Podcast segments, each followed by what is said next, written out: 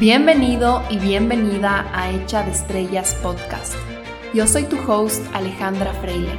Este es un espacio para hablar de crecimiento personal, salud mental, emociones, relaciones, tu cerebro y muchísimo más. Gracias por estar conmigo aquí hoy. Empecemos. Hola, hola, bienvenidos a un nuevo episodio de mi podcast. Espero encontrarles muy bien el día de hoy. Les cuento que yo he tenido dos temas súper presentes esta última etapa y la verdad es que estaba dudando de por cuál de estos dos temas irme para este episodio. Y ya estaba empezando con uno de esos temas y simplemente dije mejor le voy a preguntar a la audiencia qué prefiere y pregunté con dos opciones que preferían y el 79% de ustedes eligió la otra opción, la que yo no había elegido. Así que decidí finalmente juntarles y ya van a ver por qué he decidido juntarles. Por un lado, cada vez que pongo stories en mi Instagram de la importancia de soltar para abrir espacio para lo nuevo, o cualquier frase relacionada a dejar ir, siempre, siempre recibo varios mensajes que me dicen, pero Ale, ¿cómo dejar ir? Pero Ale, ¿cómo soltar? Y entiendo por qué hay tanto miedo, por qué hay tanta confusión, por qué hay tanta resistencia a dejar ir. Por lo que hoy quiero entrar a fondo y topar este tema, que fue el que ustedes eligieron. Me parece importante porque en realidad para mí personalmente el soltar, el dejar ir, el desprenderme ha sido, y creo que seguirá siendo para siempre, una pieza fundamental para avanzar, para crecer y para sanar. Pero por otro lado, últimamente ha estado surgiendo muchísimo con mis pacientes el tema de la polaridad, de estar en el blanco o el negro, y de sufrir como mucha ansiedad ante la duda de ¿será de hacer esta cosa o la otra? ¿Será de coger este camino o el otro? Y este tema también es extremadamente relevante en mi historia de vida. Entonces por eso hoy voy a hablar de ambos temas, que la verdad es que van a ir muy relacionados. Ahora mismo estoy sentada en mi pequeña nueva casita, que es una casa de tres cuartos que será mi hogar durante este próximo mes. Estoy en una playa en Bali que se llama Nusa Dua, que literalmente yo no sabía que existía hace un mes. Y estaba sentada en la tarde aquí en un sillón viendo la vista, hay muchísima vegetación afuera. Y me puse todo existencial y filosófica. Y por un momento me llené de muchísimo orgullo de mí misma de que estoy logrando crear un hogar en un lugar que yo no sabía que existía hace tan poco tiempo y del cual ya le siento mío y ya me he encariñado, así me vaya a ir en un mes y quizás para siempre, quizás nunca vuelva acá. Y hoy la verdad es un día importante y simbólico para mí porque hoy día se cumple un mes de que empaqué y mudé mi departamento en Quito. Y de verdad que parece hace un siglo ese día que contraté un camión y unas personas que me ayudan a empacar y vino el Emilio a ayudarme y nos pusimos a empacar todo y fue un día el típico de mudanza, súper largo y súper cansado. Parece que en verdad fue hace un milenio porque han pasado demasiadas cosas este mes. Y me puse a reflexionar y en estos 30 días he vivido en seis lugares diferentes. Ese departamento que empaqué, que fue mi casa durante 14 meses. Luego me fui a vivir 10 días en la casa de mi mamá en Quito mientras me preparaba para mi viaje. Luego estuve un par de días en Madrid. Luego llegué a un hotel en Bali por una semana en donde hicimos la cuarentena que era obligatoria a la llegada a Bali. Luego estuve en otro hotel, en otro pueblo que se llama Changú, en donde nos fuimos a conocer para buscar casas. Y luego finalmente en esta casa en donde acabo de llegar hace pocos días, en Nusa Dua, y donde por fin desempaqué mis maletas, por fin guardé mi ropa en un closet y me quedaré por un mes. Son seis camas diferentes, seis lugares diferentes que se convirtieron en mi hogar durante este mes. Y esto quizás para algunos de ustedes sea algo casual, sea algo ligero, sea algo normal, no sea algo que llame mucho la atención. Pero oigan, yo no era esa persona que se mudaba de lado a lado con tanta facilidad y con tanta flexibilidad. Yo no era esa persona súper espontánea, súper flexible y adaptable que cogía maletas y decía, bueno, ya veré dónde duermo hoy. No, en realidad había una época en mi vida que incluso dormir una noche fuera de mi casa me causaba ansiedad. Y me pasaba días planificando qué necesitaba llevar para sentirme tranquila. Salía con ansiedad y regresaba con ansiedad a mi casa, sintiendo caos, sintiendo que no tenía las cosas bajo control, sintiendo que no iba a poder regresar a concentrarme en mis rutinas y en mi trabajo porque iba a estar muy fuera de mi centro. Es para mí un gran avance la facilidad con la que me he movido este último mes y la facilidad con la que he creado un hogar en cada uno de esos seis lugares.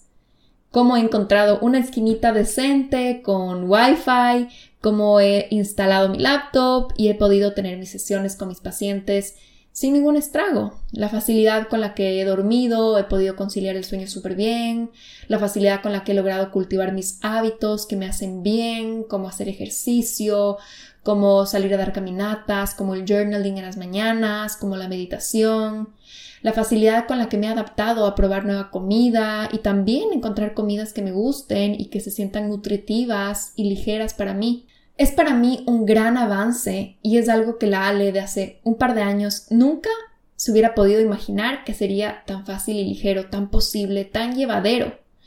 Y no les digo esto para que me aplaudan o para restregarles en la cara mi progreso, sino que lo comparto con mucha humildad para que lo tomen como un testimonio de que sí es posible cambiar mucho en un periodo relativamente corto de tiempo, que sí es posible sanar las inseguridades, que los miedos que uno tiene sí se pueden disolver y transmutar cuando uno es constante con el trabajo interior.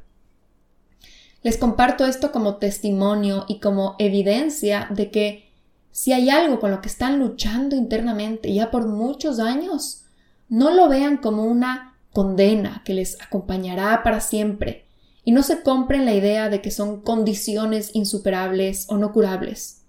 Para mí fueron muchos, muchos, muchos años de mi vida en que el control, la ansiedad, el miedo moldeaban y dirigían mi vida. Y yo la verdad pensaba que simplemente iba a tener que adaptar a mi vida a ellos y que ya nada, yo decía quizás yo simplemente soy una persona complicada y así será mi vida, que ya nada, que para mí será difícil compartir mi vida con alguien. En verdad no me la creía que el miedo y la necesidad de control sí son completamente tratables y que sí iba a llegar el día en donde mi vida iba a ser moldeada por la ilusión, por la motivación, por el amor, por las metas. Así que hoy les quiero contar cómo fue mi cambio, cómo fue mi camino de dejar ir el control, de soltar esa identidad, de soltar hábitos que no me nutrían de permitir que mi vida empiece a fluir con más espontaneidad. Entonces les voy a dar hoy día 10 puntos que creo que les pueden ayudar con este tema de soltar, de desprenderse de esas cosas que ya no son buenas para ustedes y que van por tanto tiempo queriendo cambiarlas. Y el punto número uno, y con lo que voy a abrir esto, es la raíz de todo esto. Cuando necesitas tener control, cuando estás atado a una rutina, cuando estás atado a una persona, a un trabajo o a un hábito y no logras soltarlo, la raíz de todo eso es la falta de confianza en ti, el no valorarte lo suficiente, el pensar que tu valor como persona es nulo, por lo que esa cosa externa empieza a ser lo que te valida. Esa cosa externa que puede ser tu relación, tu trabajo, tu rutina, etcétera, etcétera, pasa a ser el sinónimo de tu valor. Yo tenía un montón de miedo a la incertidumbre y al caos, porque en mi vida la rigidez, la estructura, el orden, el control se convirtió en mi seguridad. Desde niña yo encontré mucha validación en sacar buenas notas, en portarme bien, luego encontré mucha validación en bajar de peso, encontré mucha validación en todas esas estructuras que me daban resultados externos que eran aplaudidos por mis papás, por las figuras de autoridad, por mis compañeros y por el mundo. Nadie nunca me aplaudió y yo nunca me aplaudí por simplemente ser yo. Entonces en el camino me confundí bastante pensando que mis resultados externos eran lo que me hacía valiosa. Entonces, ante la incertidumbre, ante no tener control sobre los resultados, yo me sentía extremadamente ansiosa, perdida, sin piso, como un vacío, una gran ansiedad de, uy, si no tengo mi rutina, entonces, ¿de qué me agarro? Voy a estar dispersa, no voy a saber ni cómo actuar. No me valoraba a mí, no me conocía a mí. Sentía que sin la estructura yo no era yo, yo solo era un vacío. Y recién le decía a mi psicólogo el otro día que después de años, de años, de años de estar trabajando en sanar esos miedos, en valorarme, en validarme a mí misma, de ir poco a poco soltando el control, aventurándome al miedo, fue súper interesante lo que pasó. Porque el miedo lo que te da es muchísima dirección. El miedo te dice exactamente qué no hacer. El miedo a no ser suficiente te hace siempre dar más y más de ti a buscar los reconocimientos, a medir los resultados. El miedo a ser rechazada te hace estar súper atenta a los demás, ver cómo te perciben, a cuidar tus palabras, tus actos. El miedo a la soledad te hace conformarte con relaciones en las que no necesariamente estás feliz. El miedo al fracaso te hace esforzarte excesivamente. Y así sucesivamente. El miedo y la carencia son motores que en realidad te dan mucha claridad o una guía muy específica de qué hacer y qué no hacer. Es como un manual que te es entregado con las reglas del juego y con el cual puedes vivir para siempre. Es incluso más fácil vivir desde el miedo y desde la carencia porque por evitarlos tienes los parámetros de cómo actuar clarísimos. Entonces es muy interesante lo que me pasó cuando yo estuve trabajando tanto tiempo en esos miedos. Yo pensaba que al sanar esos miedos tan tan fuertes de mi vida, que habían moldeado por tanto tiempo mi identidad, mi personalidad, mi vida, yo pensaba que al sanarlos, yo iba a encontrarme a mí, iba a sentirme feliz, libre, dichosa, en gozo absoluto. Pero la verdad es que lo que pasó es que me topé con un gran vacío, porque el motor siempre fue el miedo. Entonces cuando apagué ese motor, me encontré con un gran silencio. Por un momento incluso pensaba que estaba deprimida. Me decía a mí misma, a ver, si es que antes siempre trabajé por obtener resultados y validación externa, entonces ahora que la validación está en mí, ¿será que quiero trabajar? Antes cumplía con mis seres queridos, con mis relaciones, por miedo a no pertenecer. Entonces ahora que siento que ya pertenezco a mí, ¿quiero cumplir con ellos? Quiero hacer ejercicio, quiero despertarme temprano, quiero hacer estas cosas que antes hacía desde el miedo. Incluso se me pasó por el pensamiento de que será que toda mi identidad era solo una construcción del miedo, de mi falta de validación propia. Y es lindo porque en ese vacío y en ese silencio existe mucha confusión, pero también existe algo que antes no existía, que son las posibilidades. Si antes la vida era limitaciones, la vida ahora pasa a ser posibilidades. Y el silencio puede durar por mucho tiempo, pero si lo sujetas, si te permites caminar en ese silencio, sin dejarte llevar por el frenesí de, ay, ya necesito respuestas, ya necesito saber qué hacer con mi vida, si solo sujetas y lo saboreas, poco a poco empieza a surgir una vocecita es como un susurro, es como una voz antigua, pura, sabia, que es la voz de tu corazón, la voz de tu alma. Que antes de decirte algo como ya, el plan de acción es el siguiente, lo que tienes que hacer es ABC, lo que te dice es confía. Simplemente confía. Tu motor era el miedo. Viviste una vida entera así. Entonces ahorita básicamente acabas de nacer y nadie nace sabiendo. Entonces confía en que vas a ir conociéndote poco a poco y vas a ir encontrando tus respuestas con suavidad. Y el proceso de conocerte es el punto de todo, porque justamente ya aprendiste que los resultados nunca fueron el punto de la vida. Entonces ahí es cuando aprendí a vivir mi vida con más suavidad, con menos frenesí, con más presencia y con muchísima más confianza. Confiar en que si es que estoy actuando desde el amor, desde la ilusión, desde la libertad, se dará lo mejor que se tenga que dar. Confiar en que si no estoy actuando por miedo, los caminos se irán dando a su ritmo. Confiar en la vida, confiar en la intuición, que no actúa apurada y adicta a los resultados, sino que actúa cuando es de darse, sin apuro, sin miedo a atrasarse. Entonces creo que la primera lección o aprendizaje que me ha enseñado mi proceso sobre cómo soltar o cómo desprenderte es que eso a lo que temes desprenderte probablemente está reemplazando tu validación interna, tu valor como persona. Si te cuesta mucho dejar una relación, Quizás hay miedo a la soledad o al rechazo. Entonces te falta validación interna y confianza en tu valor. Si te cuesta dejar un hábito, hay miedo a sentir esa ansiedad, miedo a la incertidumbre, miedo a sentir un vacío. Hay hábitos que llenan huecos emocionales. Entonces pon mucha atención a esos hábitos que tanto te cuesta soltar. ¿Qué están llenando en ti? Solamente si los sueltas, si los dejas ir, y te permites sentir el hueco, el vacío, el silencio, podrás entender qué es lo que en realidad necesitas para llenar ese hueco y empezarás la gran hazaña de llenarte de ti. Y te mereces sentirte pleno, vibrante, lleno. Te mereces mucho más que vivir parchando tu vida, tu seguridad, tu valor con esos hábitos.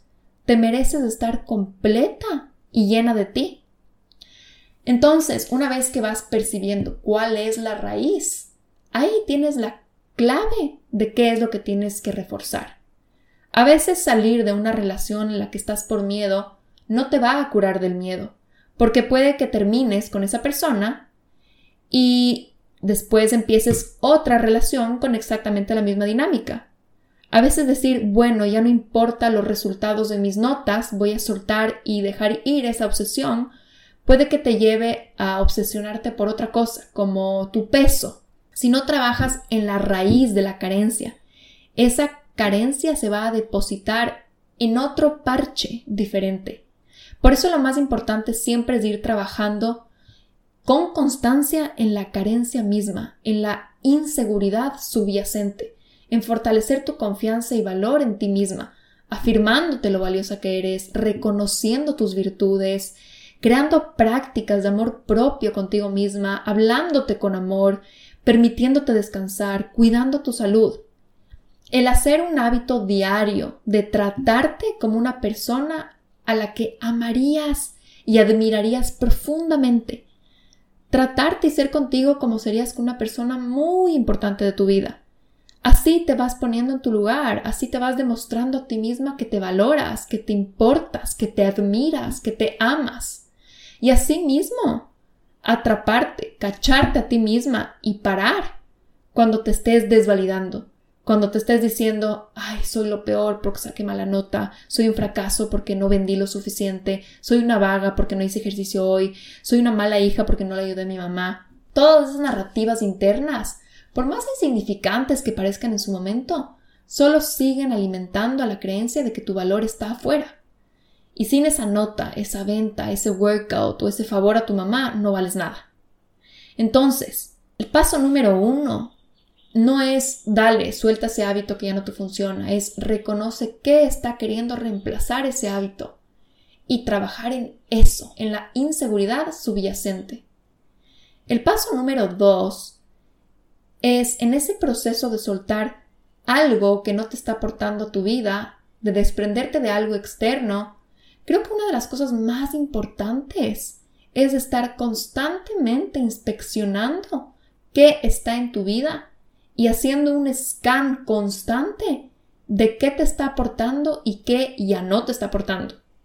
Yo creo que ahora cambiamos tan rápido que algo que me servía hace unos meses ya no necesariamente me sirve hoy pero lo sigo sujetando por hábito o porque simplemente no me he preguntado si es que lo sigo necesitando. Y cuando ya no lo necesitas, a veces te quedas con eso porque te juzgas de que dejarlo ir muy pronto es malo y que deberías ser comprometida con las cosas. Pero yo creo que el compromiso siempre debe ser contigo, no con algo externo. Por ejemplo, si es que a mí me gustaría y decido coger clases de fútbol porque quiero hacer algo diferente, porque quiero relacionarme con otras personas, porque quiero aprender una nueva habilidad, porque quiero hacer ejercicio, estoy comprometida conmigo y con mi bienestar.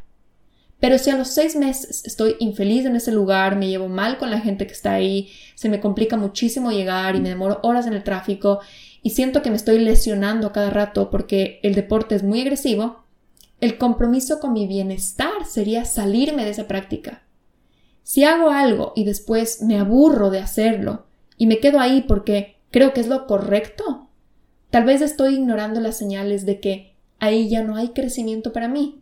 El compromiso tiene que ser contigo, con tu bienestar, con tu salud, con tu crecimiento.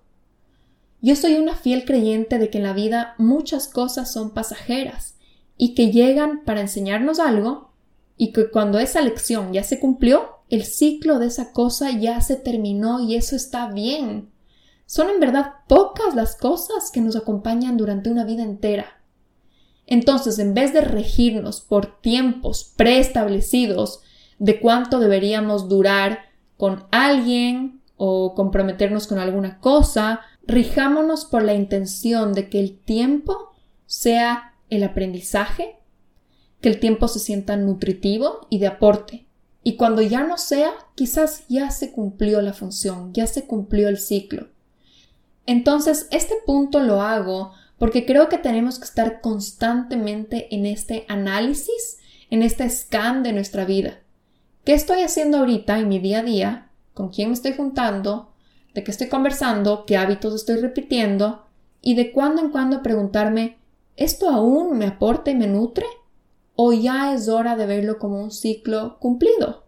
El punto número tres es que cuando tú estás queriendo soltar algo, cuando ya te das cuenta, ok, este hábito que estoy repitiendo es tóxico, no me aporta, viene de una inseguridad y ya me doy cuenta que tal vez es porque tengo mucho miedo a la incertidumbre, tengo mucho miedo a que me rechacen y ya te das cuenta todo eso y dices, bueno, voy a estar trabajando en mi interior, en mi valor y puedo poco a poco ir soltando ese hábito de afuera. La clave es justo eso, poco a poco, con suavidad, no es blanco-negro. Algo que les ayuda mucho a mis pacientes es cuando yo les digo, ¿qué pasa si en vez de decir ya no debería hacer esto, decimos voy a hacer esto en un 5% menos? Por ejemplo, si es que una persona tiene una adicción muy fuerte a contar calorías o a pesar cada cosa que come, que es algo muy común en trastornos alimenticios. La clave no sería, ok, el día de mañana no peses nada, porque eso es demasiado exigente, es pedirle demasiado a la persona. Tal vez podemos empezar con, ¿qué te parece si uno de los snacks que te comes no lo pesas? ¿Qué te parece si te comes una fruta extra sin anotar cuántas calorías tiene? O si es que una persona tiene una adicción o una obsesión con el ejercicio y hace dos horas de ejercicio todos los días y se mata haciendo y realmente eso le está ya lesionando, causando estragos en su salud, Tal vez lo mejor no sería, ok, sabes que el día de mañana tienes que parar. Podemos empezar con qué te parece si un día a la semana solo haces una hora. ¿O qué te parece si empezamos por bajarle 10 minutos al día? ¿O qué te parece si uno de esos días intentas algo diferente como yoga o como una caminata? Y así vamos de poco a poco, como que en bocaditos que no se sientan terribles. Si es que tienes una dependencia muy fuerte en una persona, también no sería como que, ¿sabes qué? Despídete a la persona, no le vuelvas a hablar, no le vuelvas a preguntar absolutamente nada. Tal vez puede ser como, ok, tómate un par de horas al día en que te desprendas del celular, en que no le escribas, en que no le preguntes y que estés solo en ti. Entonces, piensen ustedes en esa cosa que les cuesta soltar. No crean que tienen que dejarlo de la noche a la mañana, no es blanco o negro. Una de las cosas más importantes para soltar algo es permitirnos que sea de a poco, ir cayendo en la escala de grises intermedia. O sea, si vamos al ejemplo de la comida, no es que es o eres obsesionado o eres completamente flexible y comes sin pensar en nada lo que comes y lo que te da la gana. Existe todo un gradiente de grises intermedios en donde tal vez sí le pones atención a lo que comes, a tus porciones, a que sea balanceado, pero sin que sea obsesivo. Igual es un gris intermedio, no significa que nunca piensas en eso. O la disciplina con el ejercicio. No siempre haces ejercicio porque qué delicia, qué rico, me muero de ganas, me muero de energía. A veces sí existe esa parte de la disciplina, de decir, ok, lo voy a hacer aunque no tenga ganas. Entonces hay grises intermedios, no todo es blanco o negro. El tema de la dependencia con personas, el tema de las relaciones, siempre hay grises intermedios y para mí el permitirme ver todo ese gradiente de grises es una de las cosas que más me ha ayudado a mí a desprenderme de cosas que me costaban desprenderme. Entonces yo antes era una persona súper em, como metida en esta idea de que yo necesitaba mi tiempo a solas y que necesitaba tiempo para recargarme y que era súper importante, por ejemplo, tener como toda mi rutina en la noche antes de dormir y era como muy rígida en eso. Y a veces sí me venía el pensamiento, ok, creo que tengo que soltar esa perfección, creo que tengo que ser un poco más relajada, por ejemplo, si es que estoy con mi novio, si es que estamos de vacaciones, si es que estamos compartiendo un tiempo juntos, puedo dormirme más tarde, no pasa nada, etcétera, etcétera. Pero no es que dije, ya, o sea, el día de mañana no voy a tener mi rutina de la noche y voy a hacer lo que sea que pase ese momento y ahí veré. Fui soltando muy poco a poco. Entonces decía como que, ok, si es que un día a la semana no la hago, no va a pasar nada. O si es que hoy día la hago una hora más tarde, no va a pasar nada. Entonces, tal vez del, del negro no pasé al blanco, pero pasé a un gris oscuro. Poco a poco, soltando, relajándome en eso, poquito a poco. Llega un día en que literalmente te das cuenta que ya no tienes esa obsesión, en que ya, ah, wow, ya ni le pienso. Ahora solo se me da súper natural. Y eso es lo que yo le recomiendo, que es simple, Parece obvio, pero ayuda demasiado. En vez de decir, pucha, otra vez caí en hacer esto, no puedo hacer esto, no debería hacer esto, está mal que come azúcar, está mal que le llame a mi ex, está mal que, etcétera, etcétera, que me duerma tarde. Empieza por, ok, me voy a dormir 10 minutos más temprano. Ok, le voy a bajar dos cucharadas de azúcar en mi día. Ok, le voy a, yo qué sé, borrar de mi Instagram a mi novio y a mi ex. Ya es un gran avance poco a poco, o sea, autodosifícate el dejar, el soltar, para que no se sienta como una cosa gigante que nunca vas a poder lograr. Yo creo que este tema del blanco y el negro, esa dualidad existe porque nuestra cabeza, nuestro ego, nuestro cerebro necesita para poder como conceptualizar, necesitamos como poder comparar esas cosas, necesitamos decir, bueno o malo. Para entender que algo es bueno necesitamos entender que hay un malo. Eh, para entender que estoy cansada, o sea, que, me siento bien, que estoy recargada, necesitamos entender que hay días cansados. O sea, necesitamos esa dualidad, necesitamos esa polaridad, porque así nuestra mente puede como categorizar, como comprender. Entonces es una función que tenemos para poder entender como el contraste de las cosas pero no significa que solo existan esas dos opciones, no significa que es uno o dos, punto. Hay todo un gradiente en la mitad. Esos son solo los extremos y está bien entenderlos para comprender que hay esos dos extremos y para que podamos comprender algo versus algo, pero en ese algo versus algo, en la mitad hay cientos, infinitas cosas. El punto número cuatro es que cuando caemos en hacer todo lo opuesto, es hacer lo mismo pero al revés. Entonces creo que esto ya es algo que he mencionado por acá en el podcast. Cuando tú dices voy a dejar esto y voy a hacer todo lo contrario, te sigue controlando ese factor. Por ejemplo, si dices voy a dejar de obsesionarme por la comida y empiezas a caer en comer desmedidamente, en caer en atracones, al final de cuentas sigues controlado por el factor que es la comida. Cuando eh, yo que sé, dices, eh, no me gusta la religión que tienen mis papás, yo voy a hacer todo lo contrario, eh, o voy a ser del partido político contrario.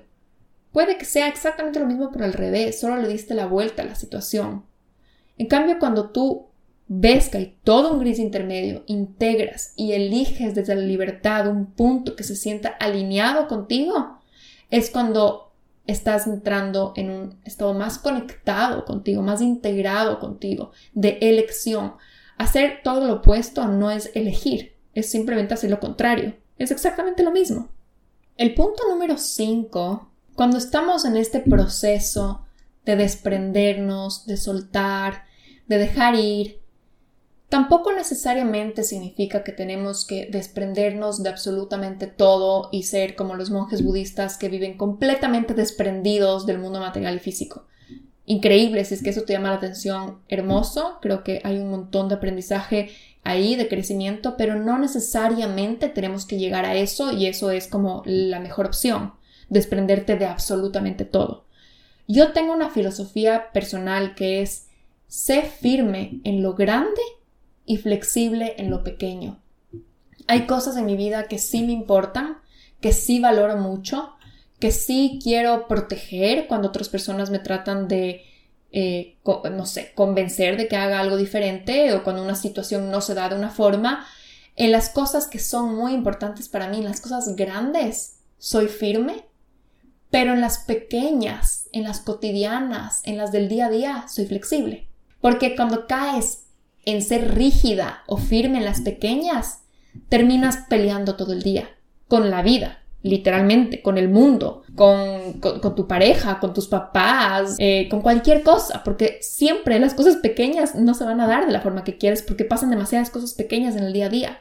Entonces, por ejemplo, yo eh, creo que sí les he contado que me vine a Bali con mi novio, con el Emilio. Y esto es algo que realmente fue un proceso bastante largo llegar a esa decisión y muy significante para mí porque en la manera que yo fui criada, yo vengo de un hogar bastante católico, eso no era una opción para mí, por ejemplo, o sea, el, hecho de, vivir con tu novio antes de casarse. Pero era algo muy importante para mí y algo que yo sí quería hacer y que lo veía como muy valioso. Entonces, el momento que yo le contesto a mi mamá, ella no estaba de acuerdo, ella no le parecía bien.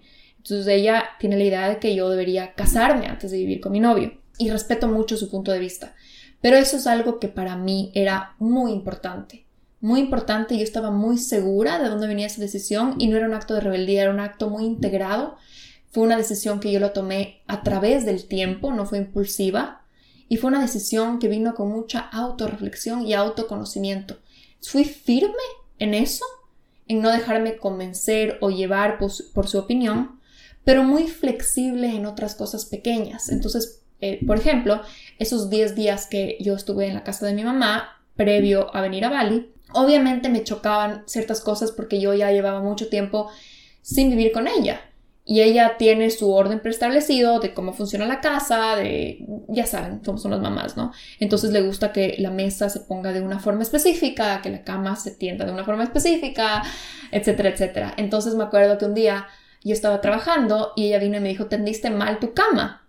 Y yo como que, ¿por qué? O sea, según yo estaba perfecta.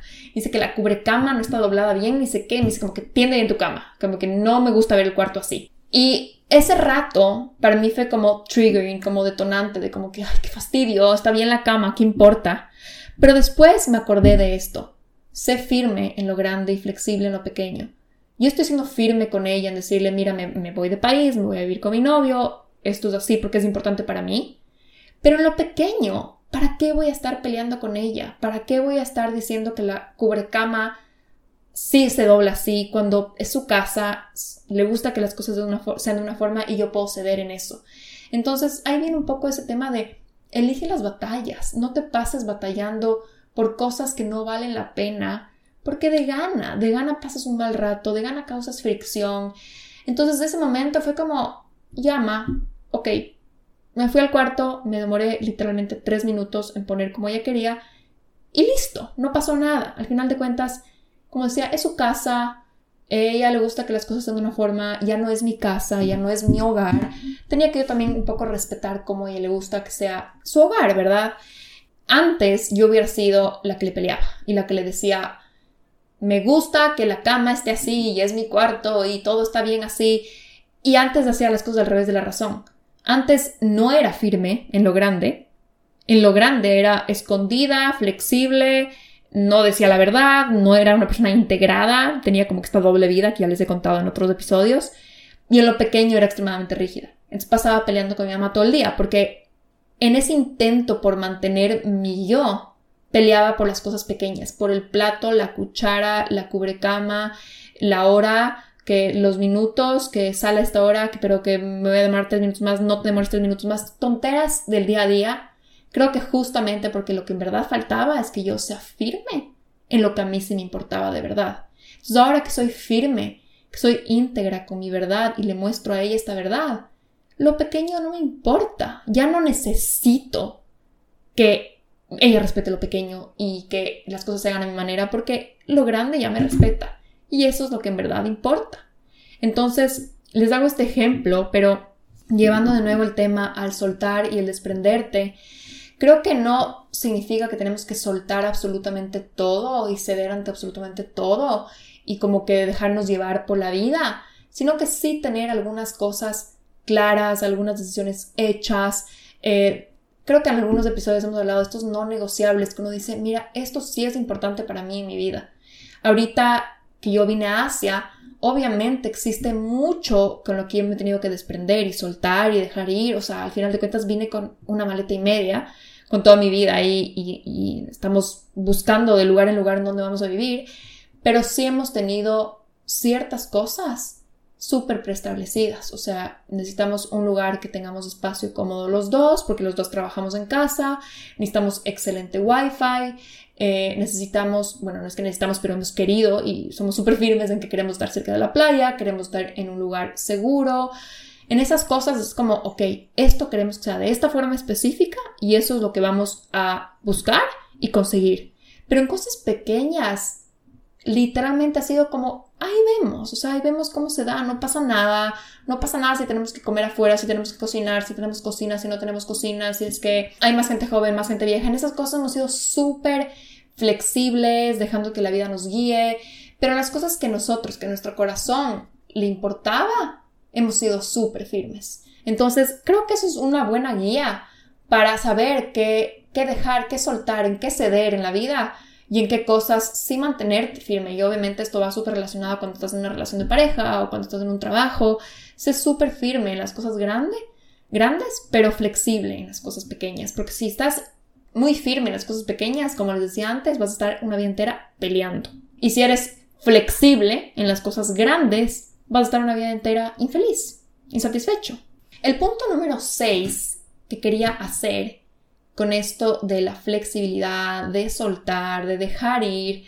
Algo que a mí me ayuda mucho personalmente es ver el cuadro completo, como salirte de tu vida, subir a 100 metros y ver desde arriba como la Ale toda la semana, la Ale todo el mes. Entonces, por ejemplo, si es que un día, digamos que estás trabajando mucho este tema del control, y entonces eres una persona súper rígida con los horarios y eres como, como era yo antes, como que me tengo que despertar súper temprano y tengo que hacer todas estas cosas y como que eso me hacía sentirme súper satisfecha de mi rutina, etcétera, etcétera. Un día, digamos que un domingo que me despertaba a las 10 de la mañana, ya me sentía súper mal, era como, ay, estoy hasta las 10 en la cama, ya perdí mi día, ya no hice todas las cosas que me encantan hacer en la mañana y me empezaba a sentir como que me, me apaleaba a mí misma, era como como que ya me sentía desmoronada, bajoneada, mal genio. Y me estaba quedando mucho en el centímetro, mucho en ese domingo a las 10 de la mañana. Ese domingo en la mañana lo que no había hecho. Entonces era como, este domingo no hice esas cosas que son tan importantes para mí. Entonces ahí me salgo a 100 metros de altura y digo, ok, ¿por qué no ves tu semana completo, completa, tu mes completo? Si es que la semana completa, 5, 6 días, cumpliste esa rutina, está súper bien, al menos está súper bien bajo mis estándares. Si en ese mes, 20 de los 30 días, cumpliste algo que es importante para ti, algo con lo que estás comprometida, está bastante bien. Si es que eres una persona que está tratando de implementar un nuevo hábito, digamos que sea, yo qué sé, tomarte un jugo verde, y un día te castigas a ti misma o dices, ay, soy lo peor, no, hoy día no me hice el jugo verde, qué desastre. Les estoy dando obviamente un ejemplo bastante X, no es que sea la cosa más importante de la vida, pero ¿por qué no ves el cuadro desde arriba y dices, ok, tres días de esta semana, si lo hice, eso está muy bien. Entonces no veas el centímetro, velo desde afuera. Y eso es algo que me ha enseñado o me ha inspirado mucho el Emilio, mi novio, que él siempre está viendo las cosas como desde otra perspectiva. Entonces no se queda mucho en el centímetro, él se queda más en como, a ver, pero si es que en estos tres meses has logrado todas estas cosas y has ganado todo esto y has podido ejecutar todos estos proyectos, es bastante. No te latigues a ti misma porque esta semana no hiciste nada o porque esta semana estuviste súper improductiva. Él siempre me hace ver las cosas como un aspecto un poquito más macro y eso a mí me ayuda mucho a el tema de desprenderme, de soltar esa rigidez y esa como obsesión porque las cosas tienen que ser de una forma específica y determinada. Trato de ver como en un timeline más amplio y eso me da bastante tranquilidad. Es como que, ah, sí, cierto, todo bien. Estos tres meses, la verdad es que en un 80 o 90% lo he cumplido bien, he logrado esto, tal, tal, tal, y no me quedo como que hoy día he sido súper improductiva porque ahí simplemente te vas a consumir por la ansiedad, por la culpa y el ciclo continúa. El punto número 7 que quería comentarles sobre desprendernos sobre soltar también viene inspirado por mi novio Emilio y eso es algo en lo que estábamos hablando, eh, de lo que estábamos hablando el otro día que yo le pregunté, ya vamos aquí, mm, creo que tres, menos de tres semanas, sí, menos de tres semanas, creo que dos semanas acá en Bali. Y, y yo le pregunté qué es hasta ahorita lo más, lo que más has aprendido acá, como que de esta experiencia. Y después estábamos hablando de eso y él, la verdad, es una persona súper desprendida. O sea, él vino literalmente con menos de una maleta porque habían cosas mías en su maleta. O sea, ni siquiera completó su maleta. Eh, él se ha cambiado mucho de trabajo últimamente. Eh, es súper fácil para él desprenderse, empezar algo nuevo no se apega a las cosas materiales. Es chistoso porque pasamos por Madrid y teníamos que comprar un poco de ropa y él fue a una tienda, encontró una t-shirt negra que le gustaba, cómo le quedaba, le encantaba la calidad, la textura, el corte y se compró como siete u ocho de esas t-shirts negras idénticas y solo era feliz, era como que, qué rico, ya no tengo que pensar, solo me pongo lo mismo todos los días y ya. Y uno es como tan complicado a veces y él es tan ligero en eso y bueno, el punto es que yo le preguntaba, ¿cómo es tan fácil para ti desprenderte? ¿Cómo es tan fácil para ti como no aferrarte o no atarte a, que, a un trabajo o a las cosas materiales y solo como que dejar ir? Y él me decía, es algo muy cierto en él, como que es que uno siempre se puede reinventar. Decía como que yo puedo dejar un trabajo, puedo renunciar mañana a mi trabajo porque no es que el trabajo me da mi valor, mis skills me dan mi valor. Confío un montón en mis skills, en mis habilidades. Entonces me puedo reinventar cualquier rato. O sea, puedo salir de trabajo y el día de mañana estar vendiendo algo diferente. Puedo perder mi maleta viniendo acá y comprarme todo lo que necesito allá. Y él siempre dice todo reemplazable y es chistoso porque cuando veníamos yo era como que a ver, pero hay que llevar bloqueador y repelente para mosquitos y pasta de dientes eh, del ascensodine que me gusta y todas estas cosas, ¿no? Y él era como que, pero compramos allá, o sea, ¿para qué vamos a estar llevando desde Quito? Y yo un montón de cosas, o sea, yo era como que, a ver, pero tengo que llevar mi mat de yoga. Y él era como que, obviamente van a vender mats de yoga allá, ¿por qué vas a llevar tu mat desde Quito? Y yo, no, es que tengo que llevar mi almohada, es que mi almohada me encanta, ni sé qué. Y él es como, todo es reemplazable, o sea, no tienes que llevar toda tu vida de lado a lado. Y solo era súper chistoso el contraste porque yo sí soy como que me apego más de las cosas. Él es súper desprendido, siente que todo es reemplazable, siente que cualquier momento se puede reinventar y eso a mí me parece súper inspirador. Y la verdad es que de este tiempo con él, creo que eso es en algo que, que me he contagiado de cierta forma porque el rato que veníamos acá, que hicimos el plan de venir, y siempre había la duda de los horarios, ya saben que yo soy psicóloga, entonces era como, bueno, pues no voy a poder abrir más cupos para pacientes, porque obviamente no es que voy a estar trabajando en la madrugada, y como que había un poco esa duda en cierto momento, pero después, o sea, cuando ya fue tan fuerte las ganas de venirme, la ilusión y la necesidad que yo tenía de crecimiento, yo decía, en verdad, o sea, confío un montón en mis habilidades, confío un montón en mi ñeque, en mi perseverancia, en mi capacidad de reinventarme, en mi capacidad de construir un negocio desde cero porque ya lo he hecho antes, que no importa. yo puedo ir allá y si es que pasara lo peor del mundo en que termino sin ni un solo paciente porque yo que sé qué, puedo literalmente abrir una tienda en la esquina y ponerme a vender ceviches. O sea, no importa. Ahí, me, ahí veo qué hago, ahí me reinvento y es esa capacidad de ver que tu valor está en ti, que te permite desprenderte de cosas externas porque siempre, si el valor está en ti, siempre vas a poder crear de nuevo esas cosas externas. Siempre vas a poder volver a ganar, volver a crear, volver a ejecutar, volver a elaborar eso que elaboraste en algún momento. Y eso me encanta, nos dio un montón de ligereza a los dos al venir, porque era como los dos confiamos un montón en nuestras habilidades, los dos nos hemos hecho solos en ese sentido profesional, que lo podemos volver a hacer cualquier rato si es que es necesario. Y obviamente también era como que no va a pasar nada, o sea, todo bien, obviamente no es que de la nada mis pacientes sigan a esfumar, pero, pero, pero bueno, ahí está, es ese aprendizaje, ¿no? Como de siempre te puedes reinventar y todo es reemplazable. El punto número nueve que le pregunté a él como que, ¿cómo es tan fácil para ti desprenderte? Y como que no ha aferrado a las cosas materiales, me dijo como que él ha pensado mucho que el rato que uno se compra algo, y esto es más, un poco más como en el aspecto material, o cuando uno empieza un nuevo trabajo, o cuando empiezas una nueva relación, como que ese momento que es como que quiero esto, deseo esto, quiero comprarme esos zapatos que están de moda, o como que necesito ir a esa fiesta porque va a haber todo el mundo cool, como que el rato que te apegas un montón a como que esa cosa material, él dice como que me tengo que acordar que siempre es el hype del momento, el rato que estás en la tienda, es como que, ¡Ah! qué cool estos zapatos, me quiero comprar. Siempre es un hype del momento. Y a veces pasa una semana, dos semanas de que te compraste y literalmente a veces ni le usas o te aburres o te da lo mismo. Entonces, ahí viene un poco acordarnos que es como, a ver, si es que lo que quiero es el hype, tal vez hay formas más sanas y más creativas de tener hype. Tal vez lo que quiero es un poco de adrenalina, tal vez lo que estoy es aburrido, tal vez no necesito irme de shopping, tal vez lo que necesito es irme de aventura.